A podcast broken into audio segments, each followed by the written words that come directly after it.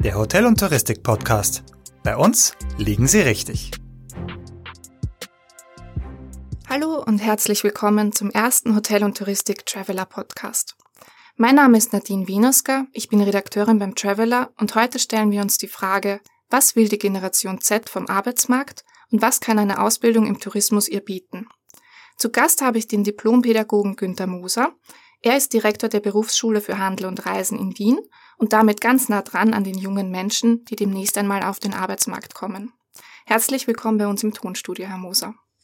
Hallo, vielen Dank für die Einladung. Herr Moser, die Berufsschule für Handel und Reisen bietet viele Lehrgänge. Als Direktor haben Sie natürlich durch den Schulalltag einen direkten Draht zur Next Generation. Daher meine erste Frage. Will Ihrer Erfahrung nach die Generation Z überhaupt noch eine Ausbildung in der Reisebranche anfangen? Stichwort Fachkräftemangel. Und wie sieht die Nachfrage für den Lehrgang bei Ihnen in der Schule aus? Also ich glaube schon, dass da noch immer gleich viel Interesse besteht wie noch vor einigen Jahren. Es war meiner äh, Wahrnehmung nach auch in der Vergangenheit nicht unbedingt so, dass das jetzt bei vielen schon der Berufswunsch war, der seit der Kindheit gewachsen ist, sondern dass da sehr viele Leute eher zufällig in der Branche gelandet sind. Das war zum Beispiel auch bei mir selber so der Fall. Und äh, ich glaube, eine wichtige Frage in diesem Zusammenhang wäre auch, was kann die Branche machen, um die jungen Leute in der Branche zu halten? Weil Sie angesprochen haben, wie das im Moment mit der Anzahl der Ausbildenden aussieht, da gibt es erfreulicherweise einen sehr positiven Trend.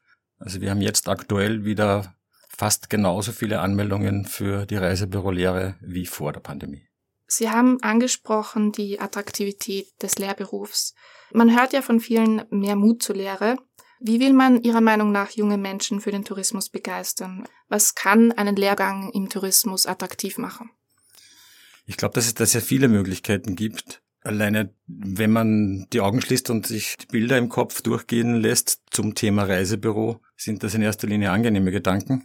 Ähm, man hört leider noch immer wieder, dass das Versprechen nicht gehalten werden kann. Und dann gibt es sehr viele, also wenn man mit jungen Leuten spricht, in der Schule oder auch privat, gibt es schon eine sehr große Anzahl von denen, die ein bisschen enttäuscht sind und dann deswegen nicht in der Branche bleiben wollen. Enttäuscht inwiefern? Naja, es wird äh, schon immer damit auch geworben, dass man eben sehr viel Zeit im Ausland verbringen kann, sehr viel auf Urlaub ist. Agent-Touren sind ein großes Thema ähm, und in der Realität schaut es dann leider oft ganz anders aus oder nicht so positiv, äh, wie das beim Rekrutieren versprochen wird. Was auch öfters in den Medien kommt, ist, dass auch die Infotouren wieder stark zunehmen. Man versucht schon wieder, glaube ich, auf den Vorstand der Pandemie zu kommen. Und das wäre natürlich ein, ein sehr großes Asset für die Ausbildung. Ja, auf jeden Fall, das sehe ich auch so. Und das, das hört man wirklich von sehr, sehr vielen. Ähm, das stimmt natürlich, die jungen Menschen, die in den letzten zwei Jahren in der Branche begonnen haben, die hatten da äh, ja ein unverschuldetes schlechtes Timing, weil das war natürlich jetzt nicht gerade das Lustigste. Die haben eigentlich nur die Schattenseiten der Branche kennengelernt bis jetzt. Also wenn Sie auch von den äh, Erwartungen sprechen der jungen Menschen, was sind Ihrer Meinung oder Ihrer Erfahrung nach die größten Wünsche von den Schülerinnen an den Arbeitsplatz im Tourismus, im Zuge der Ausbildung auch? Also die eigene Reisetätigkeit spielt da ganz bestimmt eine große Rolle. Ähm, wie gesagt, das ist oft ein, ein, vielleicht nicht die Hauptmotivation, aber schon ein wichtiges Argument bei der Berufswahl, dass die Menschen dann, die Jugendlichen dann glauben, sie sind tatsächlich so, keine Ahnung, mehrere Male im Jahr zumindest unterwegs. Und das kann in der Praxis dann oft auch nicht, äh, oft auch nicht wirklich umgesetzt werden. Wenn es um die Wünsche geht an die Branche, da kommt natürlich sehr oft auch der finanzielle Wunsch, also nach einer besseren Bezahlung. Also finanzielle Sicherheit, auch Sicherheit im Job, ein großes Thema aktuell. Wie kann man eine Lehre im Tourismus sicherer machen, wenn die Branche selbst recht krisengebeutelt ist? Das ist natürlich ein schwieriges Thema, das stimmt, wobei ich dazu sagen muss, dass ich äh, nicht wahrnehme, dass äh, aktuell der Wunsch nach einem sicheren Job äh, wirklich oberste Priorität hat. Also ich habe da speziell auch noch einmal nachgefragt, auch in Vorbereitung für unser Podcast-Gespräch heute. Und die Antworten waren für mich da gar nicht so überraschend. Also das dürfte nicht die Hauptrolle spielen bei der Berufswahl. Ähm, das ist vielleicht etwas, was bei der Generation Z tatsächlich jetzt nicht so im Vordergrund steht. dass man unbedingt äh, jahrzehntelang in der Branche bleiben muss, sondern die sind da schon auch ein bisschen experimentierfreudiger, denke ich mir. Ähm, wichtiger wäre ihnen tatsächlich, wenn man das so weitergeben möchte, dass die Bezahlung passt und andere Faktoren, eher eigenständige Arbeitsbereiche zum Beispiel. Wenn man sich so umhört, fordern die Jungen ja auch mehr Diversität, Chancengleichheit, modernere Arbeitsplätze, aber eben auch genug Zeit für Freunde und Familie. Sehen Sie das auch im Tourismus, beziehungsweise wie sieht es mit Vollzeitarbeiten aus? Ist das out geworden oder ja, gang und gäbe? Es ist noch gang und gäbe, aber ich glaube, das entspricht nicht dem Wunsch der Jugendlichen. Also das ist auch ein ganz deutlicher Tenor bei den Aussagen Flexiblere Arbeitszeiten würden auf jeden Fall dazu beitragen, dass man erstens den Job äh, annimmt und zweitens dann auch länger in der Branche bleibt, weil natürlich da quasi die, die Konkurrenz im, im Sinne von War for Talents äh, relativ groß ist, weil es natürlich viele neue Berufsfelder gibt, wo wesentlich flexiblere Arbeitszeiten oder wie es die Jugendlichen auch nennen, bessere Arbeitsbedingungen herrschen. Würde es da Möglichkeiten geben für Remote-Arbeiten oder Homeoffice? Ja, meiner Meinung nach ganz bestimmt sogar. Es gibt auch schon Beispiele. Also ich kenne zum Beispiel ein ein Reisebüro in Linz, das nur mehr das Büro aufsperrt, wenn es Terminvereinbarungen gibt und der Rest, die ganze Backoffice-Tätigkeit, äh, Recherchen für Kundinnen und so weiter, das passiert alles remote, von zu Hause aus oder auch von woanders aus.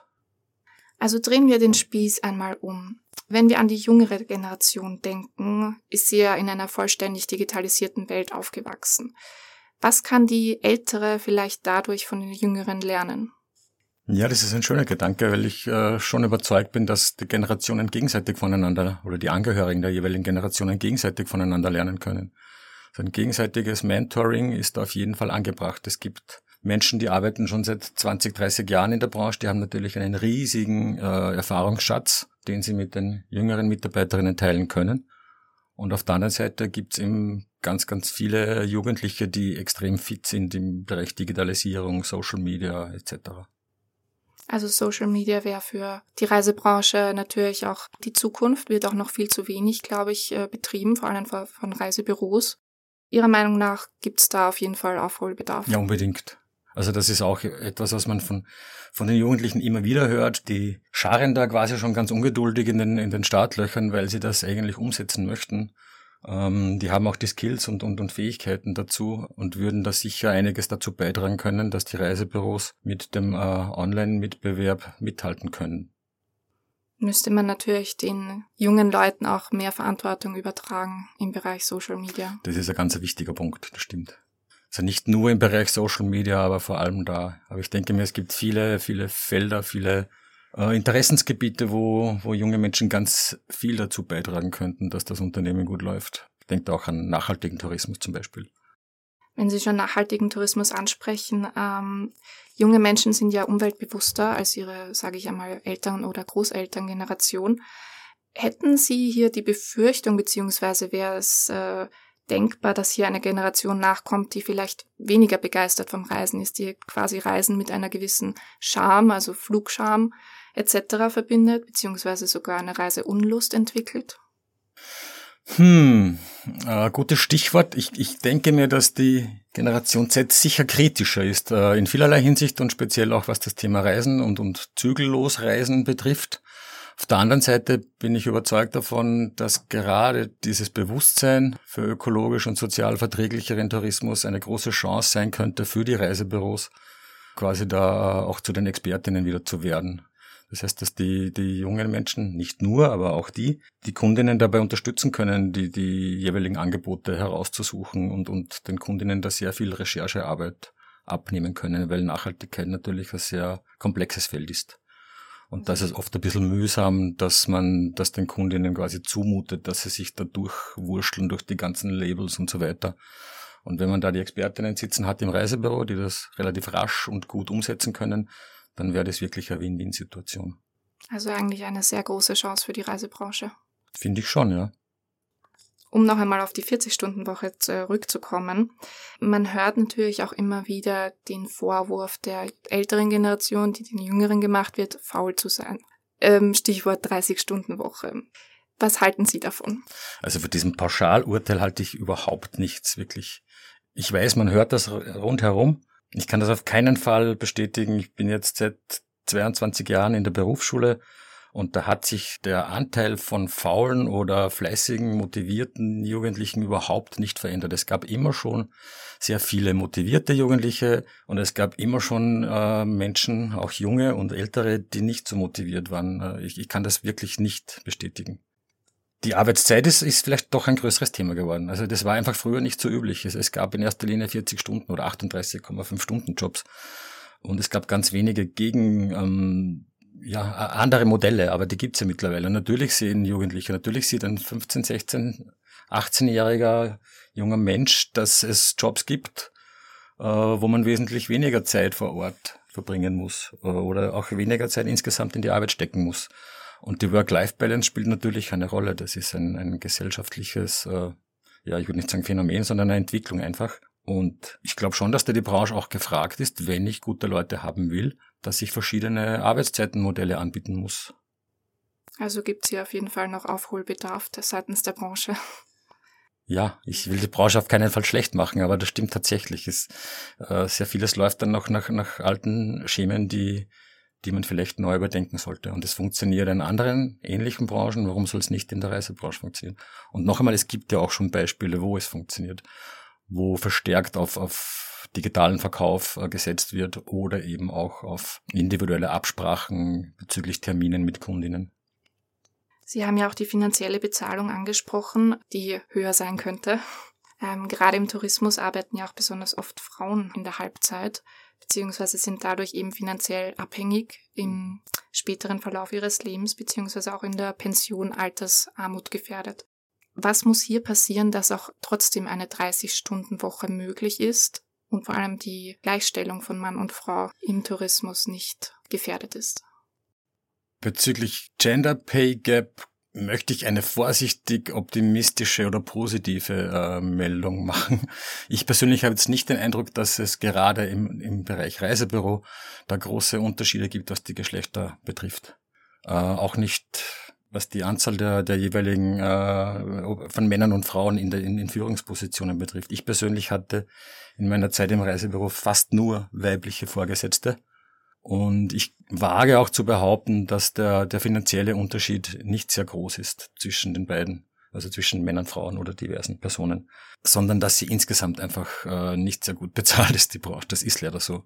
Es wird immer wieder auch äh, abgestritten von Unternehmern, aber man braucht sich ja nur die Kollektivverträge anschauen, also verglichen mit, mit anderen Berufen oder auch Lehrberufen, wie zum Beispiel Bankkaufmann, Frau oder Versicherung, ähm, sogar Bürokaufleute haben alle einen, einen höheren Kollektivvertrag. Sie haben ja den War of Talents angesprochen. Was muss jetzt konkret passieren, damit die Attraktivität der Reisebranche oder die Attraktivität des Lehrberufs der Reisebüroassistentin wieder zunimmt?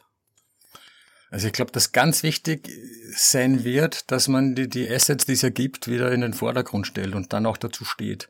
Wenn ich den jungen Menschen verspreche, dass sie mehrmals im Jahr verreisen können und das günstig, dann soll man das auch umsetzen oder zumindest ermöglichen.